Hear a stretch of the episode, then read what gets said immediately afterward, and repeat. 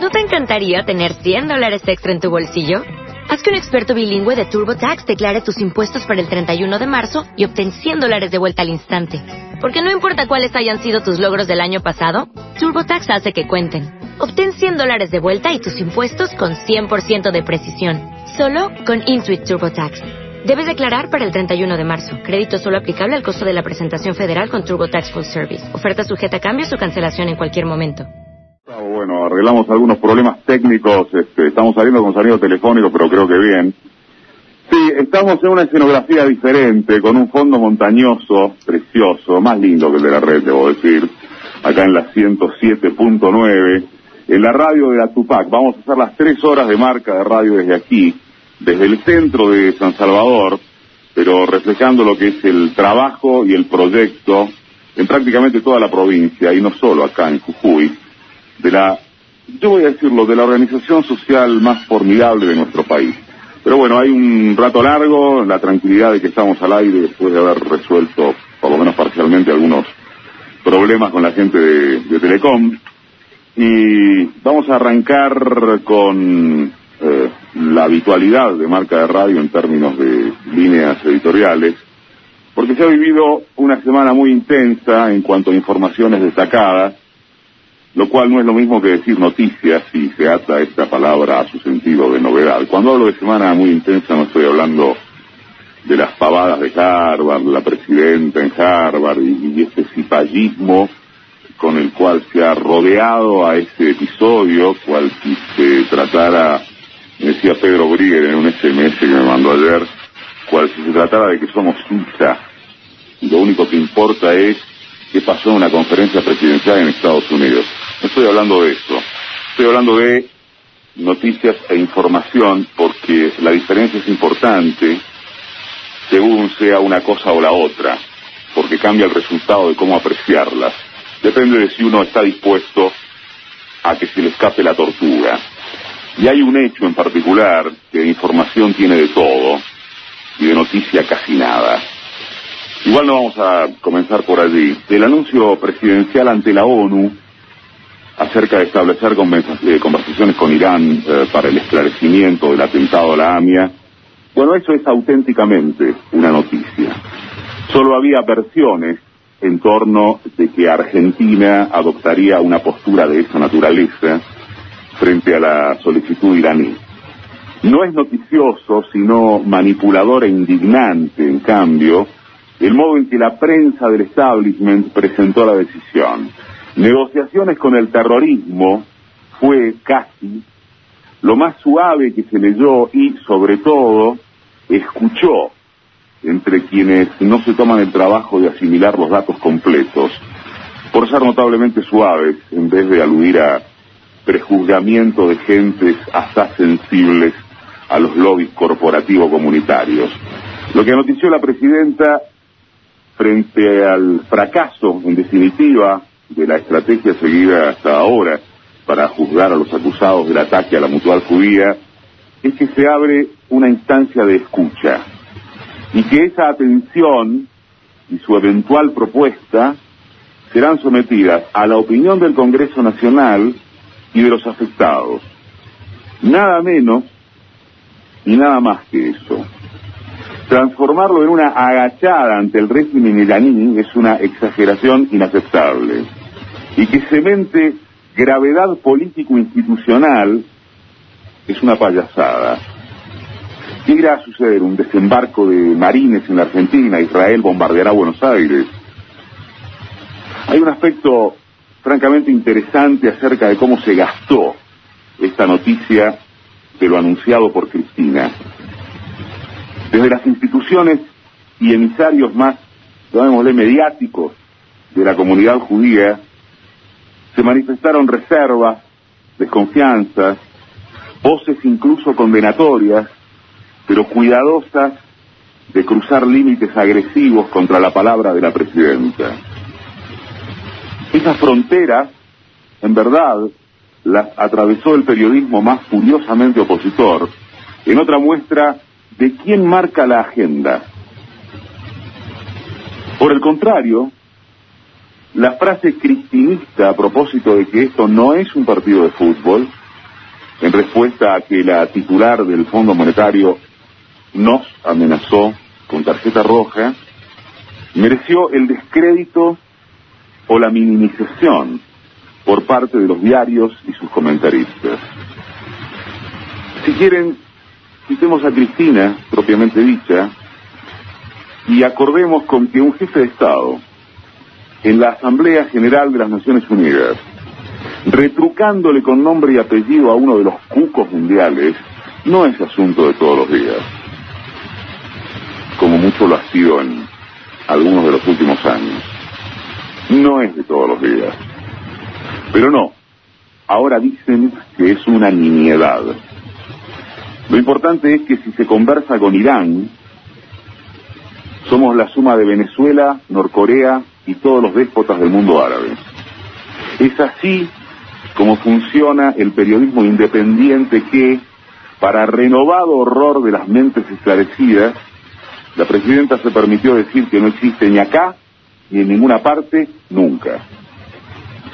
No profundizó como a uno le hubiera gustado delante de los estudiantes un tanto patéticos de la Universidad de Georgetown, que luego se reprodujeron en la de Harvard con una decoración mucho más parecida al guion preparado que a la autenticidad. Habría sido interesante que Cristina ofrendara algunas de sus frases contundentes al altar de que cuando se hace periodismo se depende de ideología, de que se está de un lado o de otro, de avisadores comerciales, de tácticas empresarias de aquellos manejadores de la información como mercancías hechas en aras de sus negocios, que además de lo multiperiodístico propiamente dicho, vuelvo a decirlo, suponen involucrarse en el mercado de la salud, los medicamentos, la telefonía, los espectáculos artísticos, la extracción petrolífera, las corporaciones sindicales. Y por cierto, la publicidad de los organismos estatales que solamente les importa en términos de denuncia cuando se trata del Estado Nacional. Guay con cuestionar la plata promocional que gastan el gobierno de la ciudad, los municipios, las gobernaciones afines al discurso antikirchnerista. Venimos a enterarnos de que el cordobés de la Sota, quinta esencia del peronismo conservador, nos llama a emular la ética de los estudiantes platenses que sufrieron tortura y desaparición tras la noche de los lápices. Hay que volver a echar los videos y nuclearlos junto con la foto de portada de la Nación del miércoles pasado en el retrato del otro peronismo.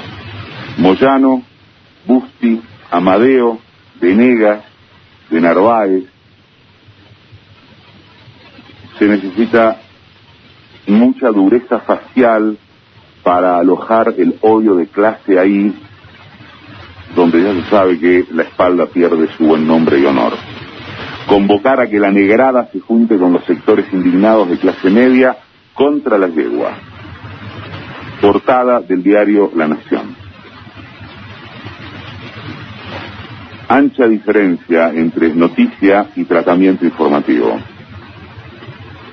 Ancha diferencia.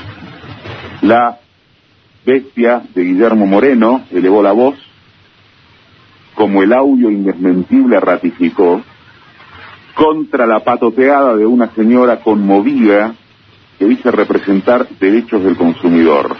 El audio no importó. El patotero fue Moreno. Se convocó a cacerolear frente a su domicilio, circulando una ficha digital que lo muestra en un féretro con un balazo en medio de la frente, pero eso no es odio, ¿eh? Ni mereció comentarios en la prensa opositora. Para no agotar, Michetti le ha dicho a Mauricio Macri que no irá de candidato a bonaerense y le ha generado un tremendo laberinto porque aquella era la única ficha del alcalde porteño para estructurar posibilidades electorales en la provincia. ¿Alguien imagina que se pueda tener aspiraciones presidenciales, llegado el caso de querer trabajar sin chances en el distrito decisivo? Y habrá de creerse nomás que el subte se irá a cinco pesos el boleto porque Macri no quiere hacerse cargo de lo que le pasa por debajo de los pies en su ciudad. El periodismo independiente, si hablamos de información y noticia, oculta todo ello porque el hijo de Franco es, así sea momentáneamente, la única carta a disposición. El resto, antes que impresentable, no existe, y lo saben de memoria esos cagatintas que amplifican lo verosímil de una Cristina en meseta o descenso de favor popular. Es el mismo cuerpo de gente que encubre o maldisimula la imposibilidad de que los opositores lo aprovechen. Muy bien. Bajo este croquis de correlación de fuerzas y construcción de imaginario, se vive una arremetida mutua, gobierno y oposición, a propósito de lo que ha dado en llamarse el 7D, el 7 de diciembre próximo.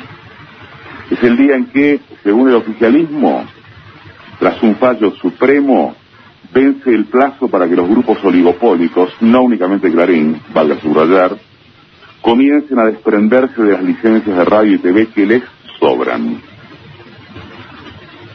O el día en que, según la oposición, recién entraría a regir el periodo para que lo hagan. El que les está hablando no tiene intenciones de ingresar a estos vericuetos judicialistas al margen de sus conocimientos para analizarlos. No le parece el fondo de la cuestión que entienden un todo como batalla política, no tribunalicia. Esto es política. Si fuera el gobierno quien tuviera razón y el 7 de diciembre se termina el mundo mediático tal como lo conocemos, sinceramente es menester preguntarse con cuáles armas de contenido piensa hacerse cargo de lo que Clarín y compañía deben abandonar, conforme lo exigido por una ley cuya limpieza democrática Clarín ignora. Si hay algo que el gobierno no hizo en estos tres años, desde sancionado el instrumento legal, es arbitrar las medidas de capacitación e implementación para que lo reemplazante del discurso único tenga viabilidad de nuevas voces profesionales, de entretenimiento, de seducción. La ley de medios, como cualquier ley, es una herramienta que se sabe usar o no. Punto en contra, hasta donde uno sabe, de lo cocorito que se muestra el oficialismo ante ese dichoso 7 de diciembre. Sin embargo, es precisamente esa debilidad del kirchnerismo lo que desarma el alerta opositor en su aviso de que habrá de padecerse una dictadura arrasadora de la libertad de expresión. Deberían jugar un poco más limpio, un poco nada más. Porque la restricción de esos medios que les sobran jamás les supondrá quedarse sin sus medios. Tendrán o tendrían una cantidad menor, la que les estipula la ley que no soportan. No habrá Víctor Hugo en lugar de la nata para usar el disparador de demagogia barata de que vienen valiéndose los propagandistas clarinetísticos. Lo que no habría es una cadena de señales excedentes al servicio de destruir al gobierno que les jodió algunos negocios, por las razones que fuere. Y al fin y al cabo, ¿a qué tanta preocupación si tan seguros están de que la gente no come vidrio? ¿En qué quedamos? ¿No es que la sociedad tiene la madurez de saber elegir la verdad? Una de las claves sigue siendo, vaya noticia, que los adalides de la competencia no quieren competir. Hay algo que los irrita demasiado.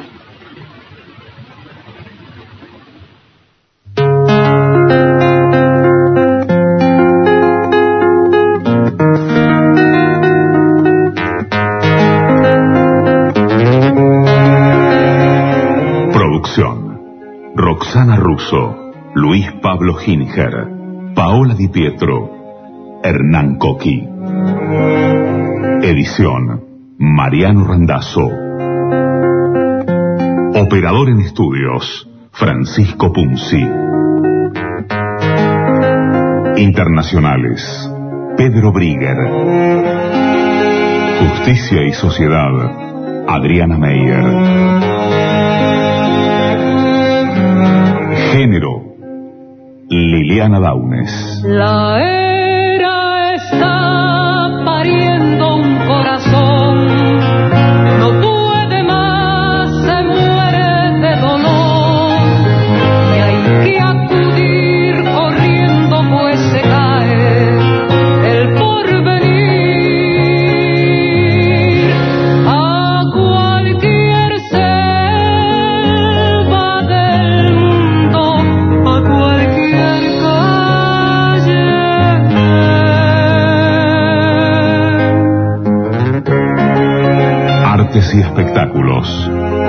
Valeria Delgado. Economía, Carlos Heller. Coordinación y ediciones especiales, Adrián Gargiulo. Producción general, David Sanasi.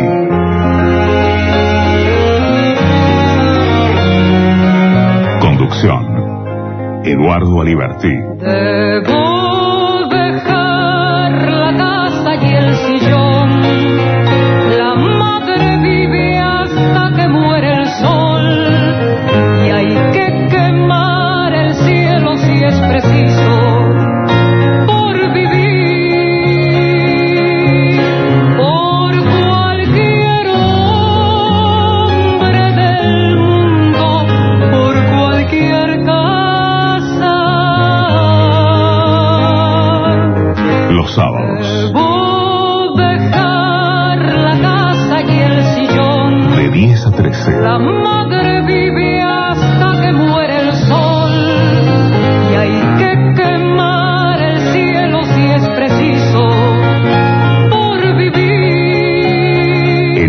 La red. Por cualquier hombre del mundo. Hay una marca. Por cualquier casa.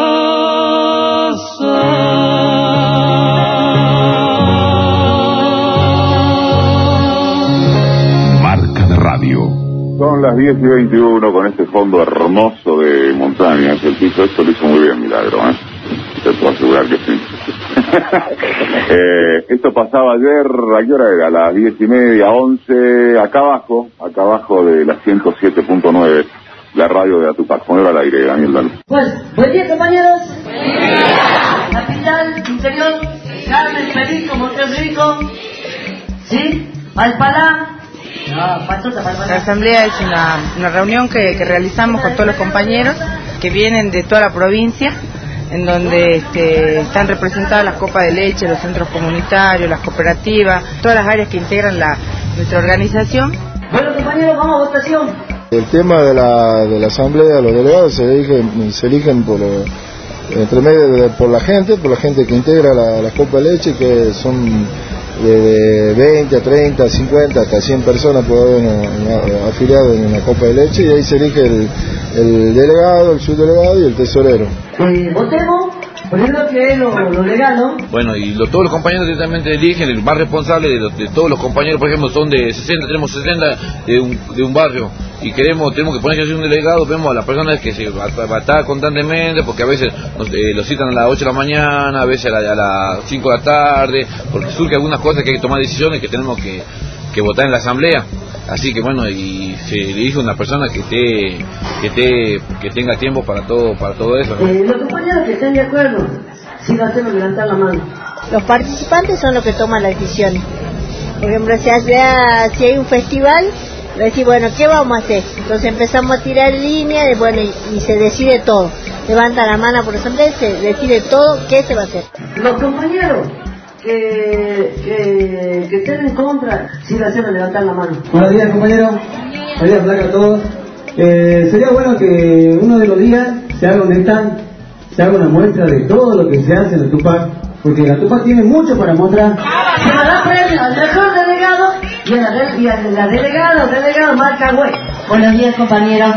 Nosotros decíamos también, uno, ya que va a haber tanta gente y es el aniversario de nuestra organización, No, es que sí siempre se llega a un acuerdo porque se vota por mayoría, como dice acá la compañera, y el que y si dice no, bueno, no vamos, todos levantan la mano que no quieren ellas, no no se hace eso, o se hace eso, se levanta la mano, pero siempre se llega a una decisión.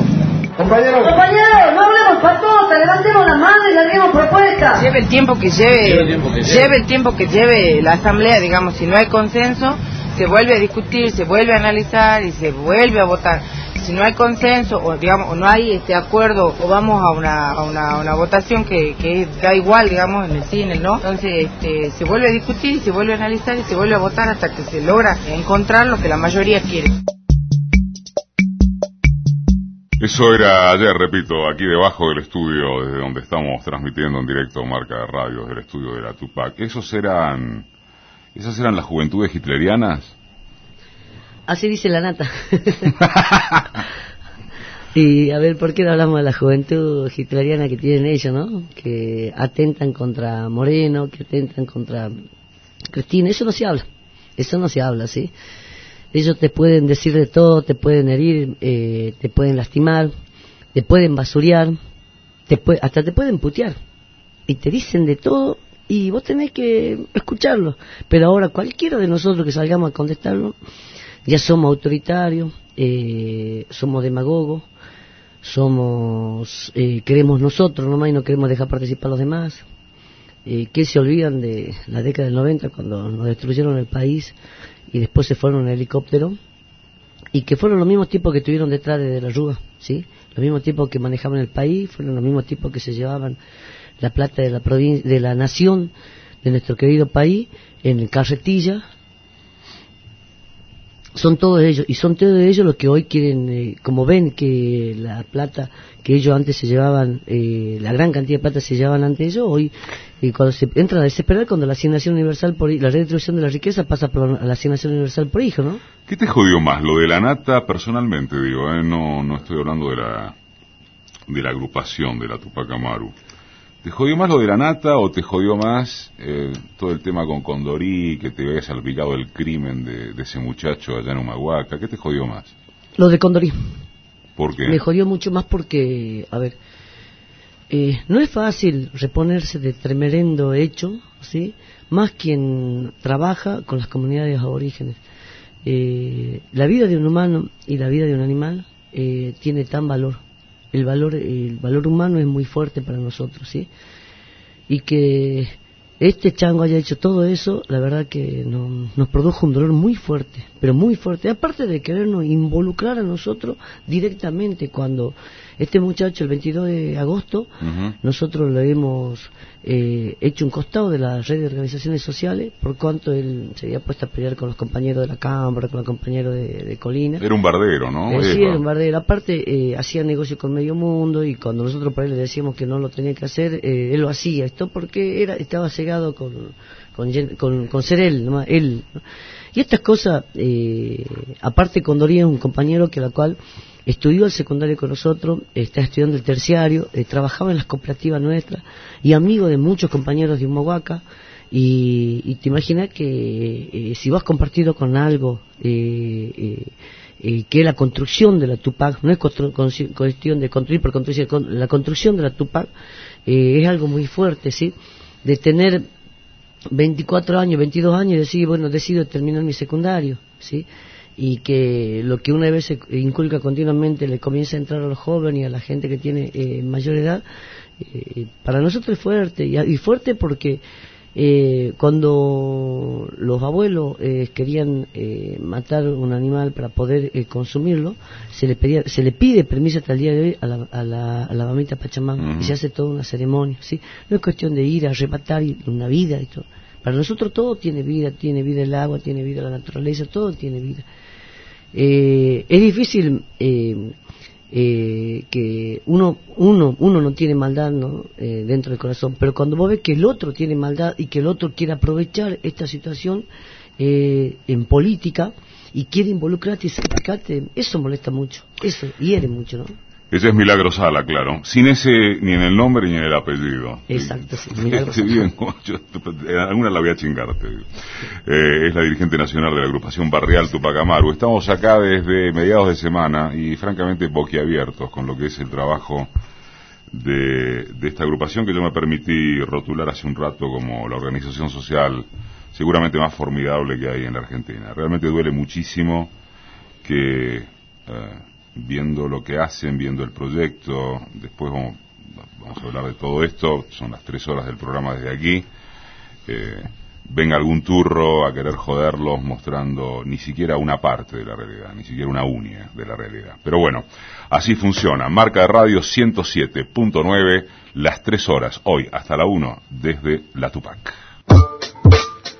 Escucha Marca. Con las certezas y las dudas. Marca de radio.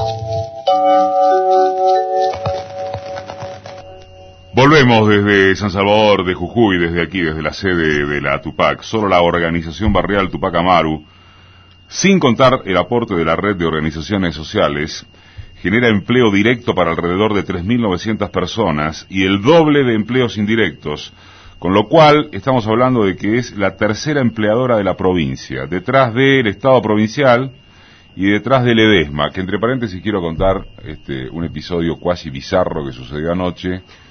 Estábamos comiendo, cenando con, con Milagro, con su esposo Raúl, con, con Luis Paz, abogado de la, eh, de la Tupac, que está aquí también.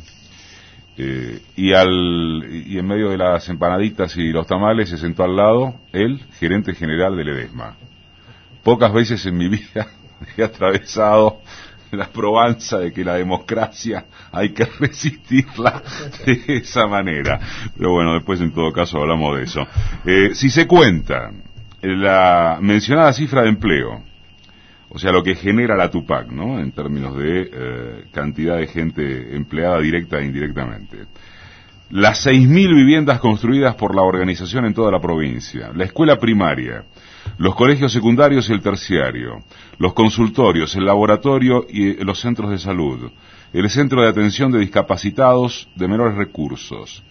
Si se cuentan los 18 polideportivos en barrios carenciados, las canchas de fútbol y de rugby, las cinco fábricas, que por cierto estuvimos recorriendo a mediados de semana, los parques recreativos, etcétera, la Tupac ha conseguido en los hechos elevar el nivel de vida cuantitativo y cualitativo, material y espiritual de más de 5.000 familias, solo aquí en Jujuy, y consolidar un espacio vital como trabajadores, ¿no? Además de despertar su dignidad y autoestima existencial e integrarlos a un proyecto realmente de país socialmente más justo. ¿Cuándo nació la Tupac? ¿90 y? Hace 13, hace 13 años nació la Tupac, el 13 de octubre, y cumplimos los 13 años, ¿no? Que es una semana completa de festejo. Que viene ahora, el- van a hacer un acto en la cancha de acá de gimnasia. En la cancha de gimnasia es toda una semana con exposiciones, juegos recreativos, eh, fotos antiguas, las primeras fotos que, que, que los compañeros cuando eran jovencitos eran todos flaquitos, sí, venían con los pantalones tres cuartos y chancletas. bueno, ahora comparación, después de 13 años, bueno, los compañeros están gordos, ya tienen familia. Eh, Luis Hernán Paz es abogado de la, de la Tupac, abogado y militante, igual que María José Castillo. Cuando hablamos de tierra y vivienda en Jujuy, ¿hablamos eh, finalmente de lo mismo? Son. Buen día, Buen día. primero a Eduardo, a tu audiencia. Eh, la, la tierra fundamentalmente, la tierra fundamentalmente es ante todo el espacio que consideramos desde las organizaciones sociales y de, desde los pueblos originarios el, el espacio necesario para lograr una armonía en cuanto a la convivencia, una armonía en cuanto al desarrollo de la, de la sociedad y fundamentalmente de, los de los pueblos ¿no? que, vivimos y residimos puntualmente en esos lugares. ¿no? Y la vivienda particularmente es un servicio que necesariamente tiene eh, todo Estado o el Estado la obligación de garantizar este, y que eh, muchas veces ese Estado hoy este, ha sido ausente y la organización social o las organizaciones sociales este, en general han procurado que ese derecho este, sea realmente efectivo, ¿no? ¿Por qué en el caso de Jujuy, quizá la pregunta parezca con respuesta obviamente inducida, pero ¿por qué en Jujuy, o parece que en Jujuy, el caso de la, de la, de la posesión de la tierra, de la propiedad de la tierra, eh, tiene eh, un, un, perfil tan, tan marcado que además sería con la violencia, bueno, con todo lo que se conoce o más o menos eh, se conoce. Quería dar un dato, eh, ayer estábamos sacando una cuenta que no es demasiado difícil, pero cuando uno piensa en la cantidad de kilómetros cuadrados que tiene esta provincia y las relaciona con las alrededor de 150.000 hectáreas que tiene el Edesma, estamos hablando de la cantidad de tierra cultivable, ¿sí? Quitemos la puna y quitemos la quebrada.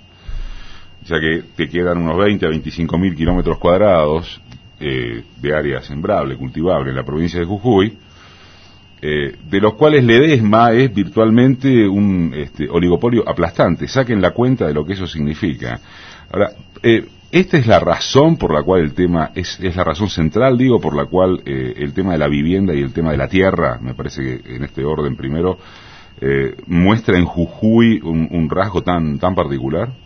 Sí, por supuesto, digamos, la estructura de la tenencia de la tierra es el, el problema, si se quiere, ya ancestral, ¿no? Porque desde que llegó eh, los españoles, la conquista, este, esa apropiación se fue consolidando luego con el Estado Nacional y hoy tenemos este, la tierra productiva, la tierra que genera mayor riqueza en pocas manos, ¿no?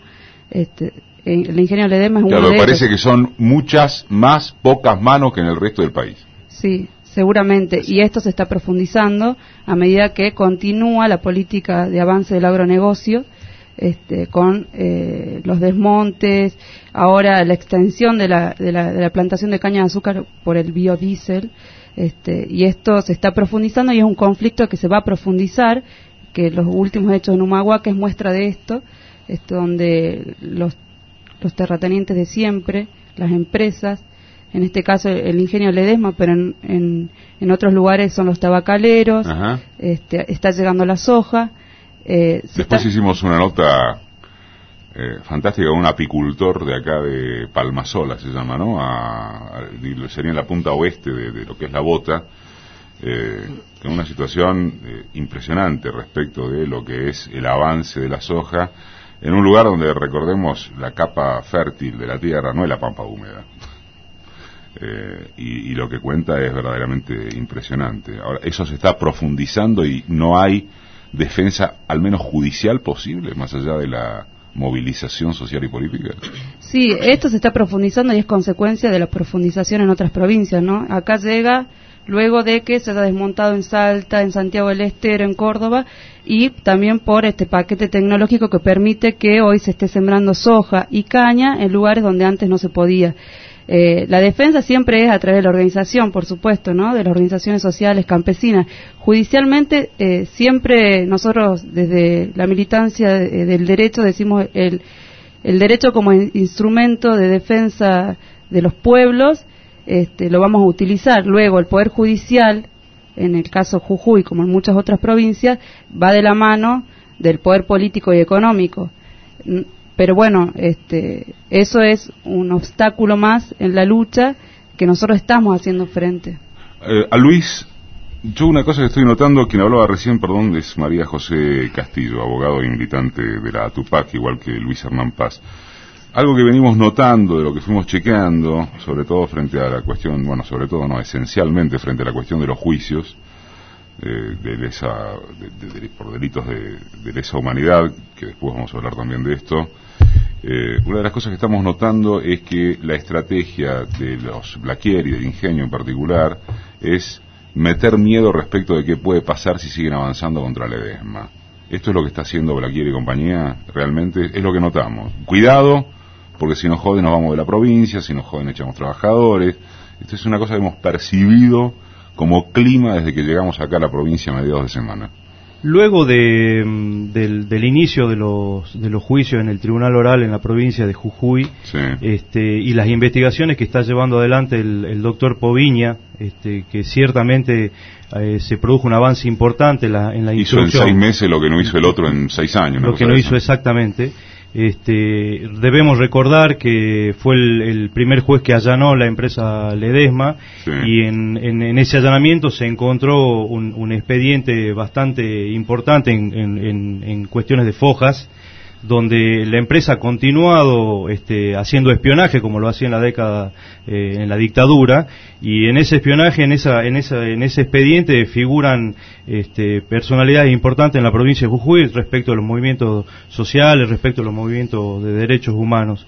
Esta, eh, están siendo digamos esa temática y esa forma de trabajar que tiene la empresa Ledesma eh, se está traduciendo hoy, iniciados los juicios, en, en- en producir temor dentro de la población respecto de que se estaría la empresa, si siguen adelante los juicios, si siguen adelante las investigaciones, no, no le va a quedar otra que irse de la provincia.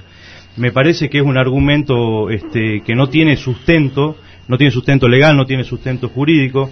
El avance, digo, de las investigaciones están demostrando la activa participación de la empresa eh, Ledesma junto en complicidad con los, con los militares que intervinieron en la provincia de Jujuy y este, la, la carencia de, de, de, de prueba o de recursos que tiene la empresa para defender eh, esos años eh, terribles que- que sufrió la población de Jujuy se están demostrando ¿no? actualmente. Milagro, cuando hablamos de agronegocio, no hablamos solamente de Ledesma y ni siquiera de poder empresario. ¿Cuáles son las eh, extensiones políticas, partidarias del, del agronegocio acá en la provincia? Lamentablemente, en la provincia, pero es lamentablemente, lo digo como jujeña, Milagro, no Eh, milagro, ¿viste? Te dije milagro, que. Eh, recién hablaba eh, los temas judiciales la compañera, ¿no? Y acá es lo mismo, los sectores políticos son los que ponen y sacan a los jueces, ¿sí? Y son los que fijan los destinos de qué juicio va a salir bien y qué juicio va a salir mal. Por ejemplo, en el caso de Palma Sola, es claro, están los hijos de que están que son abogados y que están llevando. Entonces vos no podés pretender que un juicio te salga bien si más allá que los abogados pongan toda su fuerza de lo que puedan poner y, y- y trabajar muy fuerte el expediente cuando eh, ese expediente eh, lo va a terminar beneficiando a quien hoy están desmontando, ¿no? Como en el caso de Palma Sola. Segundo, como lo de lo de Blaquier es muy fuerte en Jujuy y creo que las organizaciones sociales fuimos, fuimos uno de los pocos que tuvimos la suficiente valentía de decirle eh, de que queríamos que haya justicia por los compañeros desaparecidos en Calilegua y en Libertador. Eh, no nos olvidemos que Blaquier es uno de los personajes muy fuertes en Jujuy, donde a la cual pone y saca gobernadores. ¿Sí? Donde, a ver, las dos marchas que se hicieron Libertador General San Martín, eh, la empresa eh, queriendo justificar de que si los juicios avanzan ellos se van de la provincia, ¿sí? ¿Quién son, si uno se pone a ver quién son los artistas que llevaron a la gente a esa marcha, son los intendentes el intendente Libertador, el, eh, el diputado nacional eh, Marcelo Llano, la intendente de Calilegua, la intendente de Chalicán, y, vos- y te podés mirar y decís, pero si estos tipos son lo mismo que a veces están en la marcha, Ujú. ¿sí? Eh, de 27 de julio. Entonces, eh, La noche del apagón. eh, Exacto, la noche del apagón. Entonces vos, vos te ponías a ver esas cosas y decís, esto es muy fuerte. ¿Sí? Y cuesta dar vuelta. Nosotros sentimos que a pesar de que eh, va a costar dar vuelta a esto, no vamos, a- no vamos, no nos vamos a, a sentar, a alargarnos a llorar y a decir, bueno, este el poder es muy fuerte y vámonos a la casa. Todo lo contrario, nosotros hemos derribado, pero muchísimo, pero muchísimo fuerza política, donde la cual a veces uno creía que era imposible, ¿no? Gerardo Morales, el radical, ¿cómo juega en esto? Y Gerardo Morales. Eh, el sueño de Gerardo es ser gorila, ¿sí? Para nosotros es un pichón de gorila. Y no nos olvidamos, porque acá en Jujuy nos conocemos todos, no nos olvidamos que Gerardo Morales eh, proviene de una familia de clase media-baja, ¿sí? Eh, y hoy, eh, como está muy seguido en Buenos Aires, cree que es un gorila más, ¿sí? O no sé si es un, un, un empleado de los gorilas, eh, donde a la cual eh, él cree que él tiene razón de, la de, de lo que él dice, donde inventa, donde lleva el discurso muy fuerte de la derecha, ¿sí? Donde si uno pregunta cuando era funcionario qué hizo por Jujuy no hizo nada, eh, si uno pregunta de toda la riqueza que él tiene, eh, de dónde ha sacado, yo creo que no lo ha sacado cuando ha sido diputado provincial o nacional o senador, ¿sí? Eh, porque el senador no gana tanta plata para poder llegar a tener toda la riqueza que él tiene, eh, él y su testaferro. Eh, tiene- ¿Testaferros en qué? eh. Ferro en, en empresa financiera, en construcción, en mucho. Eh, uno cuando se pone a ver eh, los campos de, de soja que tiene, la finca, estancia que tiene Ah, ¿es un Morales? Eh, sí, sí, sí, sí, sí. Entonces uno ve todo esto y, y la verdad que te sorprende porque a nosotros nos acusa de que somos violentos, a nosotros nos acusa que, que tenemos armas, nos, siempre nos vive acusando de algo. Yo el otro día creo que fue algo claro lo que él dijo. Yo creo que Gerardo eh, contra las organizaciones sociales tiene, el problema de él es la piel, la piel, no es otra cosa. Pasada decía, el problema eh, que tengo es con Milagros Sala. ¿sí? No, es con otro. Y si es por cuestión de, de violencia, nosotros tenemos unos, unos videos que en la década del 90, ¿sí? Eh, él también estuvo tirando piedra, él también estuvo eh, volteando gobernadores, ¿sí? Ellos también han secuestrado a una jueza hace dos años atrás, eh, los radicales. Eh, también ellos eh, malversaron fondos en la provincia y, y hablan de oposición y que bueno, eh, la verdad que en Jujuy es bueno, eh, eh, eh, es importante ser oposición en Jujuy, ¿sí? Porque el que es oposición en Jujuy, cuando le ponen un micrófono al frente, te habla pero de 10.000 corrupción en la provincia. Pero cuando está en un cuarto cerrado, oscuro, hacen 10.000 negocios. Ahí no son oposición, ahí son socios. Luis Hernán Paz y María José Castillo, para despedirlos como abogados. El, el centro de, del trabajo de ustedes hoy en la Tupac, ¿por qué proyecto pasa? ¿Qué- qué- ¿Cuál es la convocatoria central que hoy tienen desde el punto de vista eh, de su actividad como militantes, pero como abogados fundamentalmente? Mira, en la Tupac Amaru, este, como dijo Milagro, hace más de 13 años que te- y reivindicamos los derechos sociales. Eh, hoy la lucha particularmente está centrada eh, y corta todo por, la, por, por colaborar y participar y dar una mano a los compañeros querellantes en los juicios, en los delitos de lesa humanidad. Una colaboración total no solamente del cuerpo de abogados, sino también de la organización total en pleno estamos al lado de los organismos de derechos humanos, creemos que es una lucha que tiene que eh, tener un, un- un fin eh, positivo para no solamente para para las organizaciones sociales, sino un fin positivo para la, para Jujuy en, en- absolutamente. Este, y, y en eso estamos nosotros, ¿eh? nosotros no, no vamos a abandonar, no vamos a claudicar en, en, en estar al, al lado de los organismos de derechos humanos y fundamentalmente del lado de la gente, ¿no? María José, ¿quieres agregar algo? Bueno, sí, en esto de acompañar a las comunidades campesinas, las comunidades indígenas, desde lo, como decíamos recién, desde la herramienta del derecho, este, intentando llevar a juicio casos que se pueden llevar a juicio como los desmontes para frenar ese avance de la frontera agropecuaria, las fumigaciones con agrotóxicos. Y bueno, como decía eh, Luis, eh, los juicios de lesa humanidad. En ese es el aporte concreto. Gracias a los dos por haber venido. ¿eh? 107.9 Milagro se queda en el estudio. Estamos transmitiendo desde la radio de la Tupac, acá en San Salvador de Jujuy. Dale.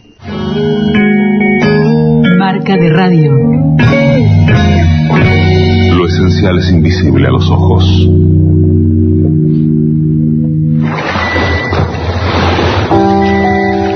Unas veces me siento como pobre colina y otras como montaña de cumbres repetidas. Unas veces me siento como un acantilado. Y en otras como un cielo azul, pero lejano. A veces... A veces uno es manantial entre rocas y otras veces un árbol con las últimas hojas. Pero hoy me siento apenas como laguna insomne, Con como un embarcadero ya sin embarcaciones. Una laguna verde, inmóvil y paciente. Conforme con sus algas, sus musgos y sus peces. Sereno en mi confianza, confiando en que una tarde te acerques y Te te, mires. mires, Te mires mires al al mirarme. Estados de ánimo. Mario Benedetti. Te doy mis manos que empiezan a jugar.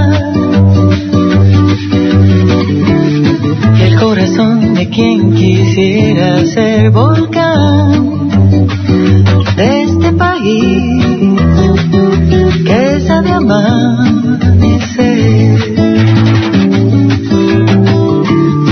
Te doy la risa que ahora traigo a flor de piel. y la esperanza de una danza puede ser nos le das, pasa mi corazón.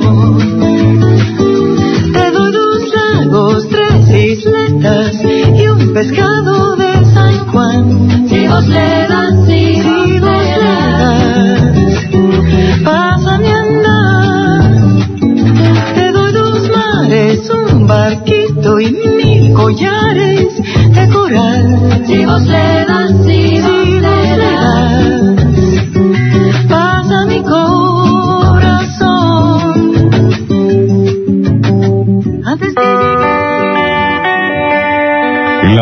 sábado. Marca de radio acompaña tus sentidos. Con agenda propia y con pensamiento crítico. Marca de radio. Una diferencia.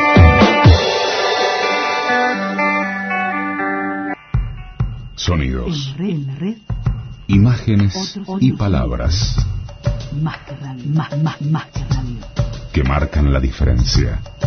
Marca de radio.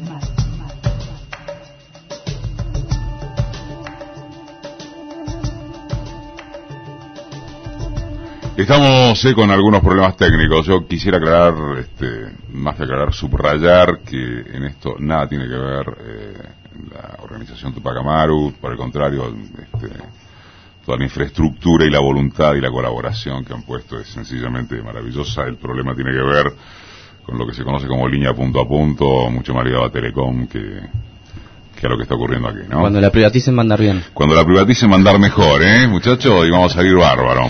Eh, se incorpora Hernán Coqui, que eh, viajó con nosotros junto con Roxana Russo, con David eh, Sanasi.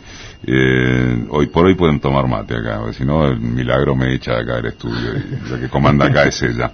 Eh, estuvimos, como para darle una continuidad eh, de tipo de tipo conceptual a lo que estamos haciendo desde aquí, desde Jujuy, Estuvimos trabajando recién todo el tema tierra, vivienda, y vos estuviste grabando con el responsable de la Tupac en el área. Sí, en realidad eh, vamos a hacer un, pre- un pequeño escenario de las viviendas que se construyeron, cómo se construyeron y eh, el entrevistado lo que va a hacer es explicar el, eh, cómo funciona el sistema.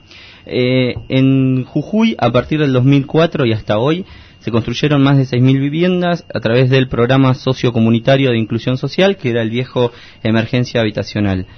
Ahora se está desarrollando un programa con 1.500 viviendas, y en total son dos etapas de 750 cada una, a través de cooperativas de vivienda. Vamos a explicar lo de las cooperativas. Cada cooperativa está compuesta por 16 personas, que se dividen en cuatro grupos, obvio de cuatro, y que cada grupo construye cuatro viviendas. La conclusión es que cada grupo con- construye, cada cooperativa construye 24 viviendas que se tienen que entregar en un plazo máximo de seis meses. Eso se acorta o se alarga según otros factores. Hoy por hoy acá en, en, en Jujuy, a través de la Tupac, existen más de 150 cooperativas que trabajan en la construcción de viviendas que emplean más o menos a 3.500 personas. ¿Cómo son las viviendas? 55 metros cuadrados y el costo estimado es de 170 mil pesos, eso es lo que paga el Estado. Sí. Lo que le llega a la Tupac. Lo que paga el Estado, claro, lo que no solo a la Tupac, a todas las organizaciones. Ah, bien. Entonces, ¿qué pasa cuando eh, la Tupac recibe esa plata? Eso lo va a explicar el responsable del- de la Tupac en- en- que está en Buenos Aires, por eso no está acá en piso, que es Coco eh, Fam- Farmagnini. Ajá. Farma- Garfagnini. Garfagnini. Que va a explicar el sistema desde que se decide construir las viviendas hasta que las viviendas están completamente terminadas. A ver. Hay dos maneras de hacer vivienda social en Argentina. Una es a través de un plan, que es el plan federal, que son viviendas construidas por empresas que se licitan, ¿no? Y el otro es el programa que fue originalmente el programa Emergencia Habitacional, hoy llamado eh, de integración sociocomunitaria, que se trabaja a través de cooperativas. Nosotros trabajamos con cooperativas desde el inicio. Es un programa que relanzó Néstor en el 2003. El plan eh, consiste en lo siguiente, la provincia aporta en la tierra para la construcción de vivienda, o sea que la tierra en la que se construye es provincial, y la nación aporta el dinero para la construcción de la vivienda. Entonces la provincia manda a través del Instituto Provincial de Vivienda una carpeta técnica a la nación donde dice todas las especificaciones técnicas del lote, que no es inundable, que tenga servicios eh, básicos de agua, luz, este, ¿no? Eh, la posibilidad de la conexión a la cloaca, bueno, todo lo, lo- necesario para que ese terreno sea apto para la construcción de una vivienda. A partir de la, aprobación de esa, de esa- de esa carpeta se firma un convenio específico. Un convenio específico entre el Instituto Provincial de Vivienda, la nación donde estipula las cooperativas que van a construir vivienda en ese lugar. Tiene un- más o menos unos 20 pasos el expediente. Hasta llegar al Ministerio de Economía, el Ministerio de Economía depositan la plata en el Instituto Provincial de Vivienda. Ese anticipo financiero que es depositado en el Instituto Provincial de Vivienda, el Instituto Provincial de Vivienda lo transfiere a las municipalidades donde se va a hacer ese plan de vivienda. Ese dinero el Instituto Provincial de Vivienda lo transfiere a la municipalidad de San Salvador Jujuy y la municipalidad de San Salvador Jujuy lo distribuye en las cooperativas que figuran en el convenio específico para empezar a construir el 25% de esas viviendas. Cuando eso ahora llega al 25%, sale un segundo desembolso al 50%, eh, cuando se verifica el 50% del avance de la obra, sale un tercer desembolso, que es al 75%, y después un cuarto desembolso a el 100%. Por eso a mí me hace me hace cagar de risa cuando eh, Gerardo Morales plantea que eh, la plata, a nosotros mandan plata en forma irracional y sin ningún tipo de control. El que nos firma los cheques a las cooperativas nuestras es el Churi Jorge, que es el intendente de él. Y el Churi Jorge además tiene un arquitecto que verifica el avance de obra, o sea que está dentro del, del programa funcionando lo más bien. Bueno, como se acaba de escuchar, este recordamos es el Coco Carfagnini, Carfagnini. que es coordinador nacional de la Tupac, está en Buenos Aires y es uno de los enlaces. Como se acaba de escuchar, volvió a aparecer la figura de don Gerardo Morales y, y sus este, butad a propósito de cómo se maneja la plata de la eh, Tupac. A mí me quedó muy claro cuando me explicaron aquí el otro día que de lo que se pauta para cada vivienda hay un excedente que es el que con su ahorro permite lograr la monumentalidad de lo que la Tupac ha hecho, porque básicamente es eso. Así es. Y a su vez también se puede tomar más trabajadores, ¿sí? Eh, no solo eh, tener cuatro compañeros por, eh, por cada vivienda, no nos olvidemos de que nosotros también tenemos los centros de salud, también tenemos eh, escuelas, el centro de discapacitados con problemática genérica, que también de ahí, de esas propias cooperativas y de las ganancias que tenemos en las fábricas, salen los sueldos de los compañeros y para poder comprar más material o para seguir construyendo eh, por ejemplo, en estos días hemos terminado de construir el terciario, ¿sí? Y, ahora, cuando uno habla de un terciario, se imagina que la plata de la construcción viene de Buenos Aires, ¿sí? Eh, lamentablemente nosotros hemos decidido, ¿sí? Y digo lamentable porque por ahí no, no, no nos acostumbramos a que nos den todo de arriba, ¿sí? A lo mejor eso es lo malo nuestro, ¿no? Eh, de no acostumbrarnos a que nos venga todo de arriba. Eh, nosotros tranquilamente podríamos haber hecho un expediente, ir a gestionar a Buenos Aires, esperar que no venga la plata para construir un colegio secundario y construir el terciario que necesitamos, porque estábamos alquilando. Pero sin embargo decidimos construir nosotros mismos, ¿sí? que el esfuerzo sea nuestro. Y nosotros hemos, en estos días hemos terminado de construir un edificio pero monumental, que una pena entra por, por, por el centro, se ve tanto en la escuela secundaria como el, el terciario, donde a la cual uno dice, esto es ganancia de las fábricas, esto es ganancia de las cooperativas, donde nosotros decidimos entregar a nuestra familia. Y cuando hablamos de nuestra familia, que es distinta a la familia de los sectores políticos, Sí. nosotros decimos, nosotros esa plata la entregamos a la familia. Es la familia tupaquera, ¿sí? Donde hay cerca de 60.000 afiliados, ¿sí? Donde eh, queremos que nuestras familias estén bien, donde queremos, eh, donde por ahí cuando decimos, también nosotros somos respetuosos que por ahí los sectores políticos nosotros eh, la plata o ganancia que tienen las grandes empresas o ellos mismos entregan a su familia que son cuatro o cinco, la madre, el padre o el hijo y ¿entendés? Sí, pero ¿sabes familia. qué milagro? El tema es también, visto desde una mirada externa, la cosa de, eh, si son negros no tienen que tener acceso a. Me parece que ese factor influye muchísimo más que lo que es aquello que en verdad puedan creer sobre que se chorean guita. Así Me parece es. que es mucho más racista y xenófobo eh, lo que se esconde detrás de la denuncia de choreo. Ahora seguimos, para. Está Milagro Sala, marca de radio desde la 107.9, allá supongo que van a estar pegando el informativo, dale. Como nuevo cliente de Western Union, puedes disfrutar de una tarifa de envío de cero dólares en tu primera transferencia internacional de dinero en línea. Envía dinero a los tuyos en casa de manera rápida, fácil y conveniente. Visita westernunion.com o descarga nuestra app hoy mismo y tu primera tarifa de envío corre por nuestra cuenta. Aplican ganancias por cambio de moneda. No disponible para tarjetas de crédito y envíos a Cuba. Servicios proporcionados por Western Union Financial Services Inc. NMLS 906983 o Western Union International Services LLS NMLS 906985.